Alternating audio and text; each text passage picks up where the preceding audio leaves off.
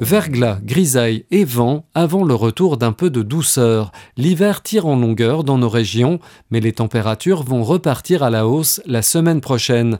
Avant cela, Quelques épreuves sont au programme, du froid et des brouillards givrants ce dimanche soir. Météolux a d'ailleurs placé tout le pays en vigilance jaune verglas et des rafales de vent pouvant atteindre les 85 km/h lundi. Côté Mercure, les températures vont doucement remonter jusqu'à atteindre 15 degrés vendredi, même si nuages et pluie viendront gâcher ce redout. La police recherche des témoins au Luxembourg, cela après un nouveau drame de la route qui s'est produit ce samedi et qui a coûté la vie à un automobiliste de 26 ans, moins d'une semaine après la mort de trois personnes dans un accident survenu dans la capitale. Les policiers cherchent à savoir dans quelles circonstances le jeune homme a percuté un arbre entre Grache et Tintange, au nord-ouest de Luxembourgville, samedi vers 12h30.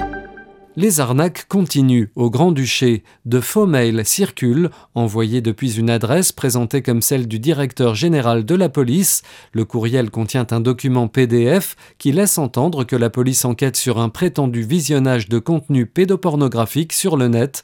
Le destinataire est invité à se manifester auprès de la police afin d'éviter que l'affaire ne soit communiquée publiquement. Rappelons qu'une enquête de la police n'est jamais annoncée par mail et que les personnes visées ne sont pas contactées de cette manière. 27 militaires luxembourgeois en Roumanie. Un Airbus A400M est parti cette semaine vers la Roumanie avec 27 soldats luxembourgeois à son bord.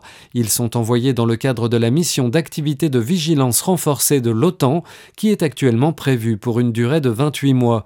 Les luxembourgeois, spécialisés dans la reconnaissance, seront intégrés à une mission de 120 à 150 hommes sous commandement néerlandais, inclus un bataillon de 1600 hommes sous commandement français.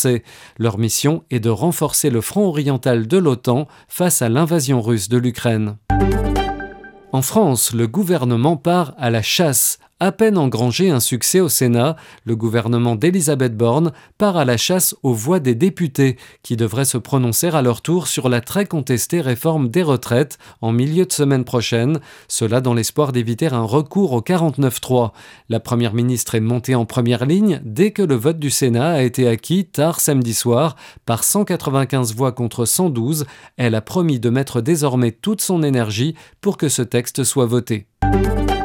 Une faillite qui embarrasse les États-Unis. Le gouvernement américain veut éviter que la faillite de la banque Silicon Valley Bank ne provoque une contagion au reste du système bancaire. Dans son message, la secrétaire américaine au Trésor, Janet Yellen, a néanmoins écarté l'hypothèse d'un renflouement de l'établissement.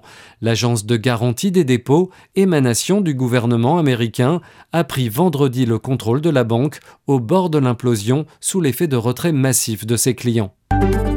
Retrouvez toute l'actualité du Luxembourg et de la Grande Région en continu sur 5minutes.lu.